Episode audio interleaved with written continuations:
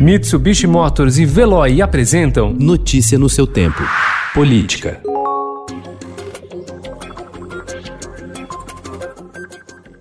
Dois parentes e funcionários subordinados ao ministro do Turismo, Marcelo Álvaro Antônio, conseguiram ocupar cargos na Fundação Palmares em prática que se assemelha a uma espécie de nepotismo cruzado. Em reunião fechada com auxiliares no fim de abril, o presidente da fundação, Sérgio Camargo, admitiu ter recebido o pedido do chefe de gabinete do ministro, Erci Aires Rodrigues Filho, a título de favor. Camargo afirmou que atenderia a demanda porque precisaria da ajuda dos dois.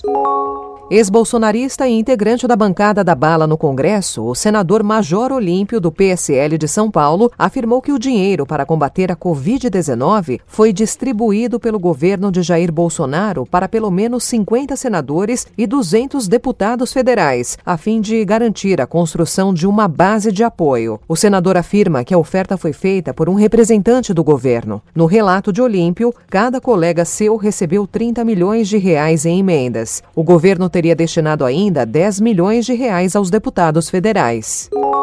O ex-assessor Fabrício Queiroz prestou anteontem seu primeiro depoimento na investigação sobre a suspeita de rachadinha no antigo gabinete de Flávio Bolsonaro na Assembleia Legislativa do Rio. A primeira convocação do Ministério Público do Rio foi feita há 19 meses, mas, na ocasião, Queiroz se limitou a apresentar um esclarecimento por escrito aos promotores. Em outras oportunidades, ele não compareceu. Procurado para comentar o depoimento, o advogado de Queiroz, Paulo Emílio Catapreta, disse que não pode revelar o teor do que foi dito aos investigadores por causa do sigilo imposto ao processo.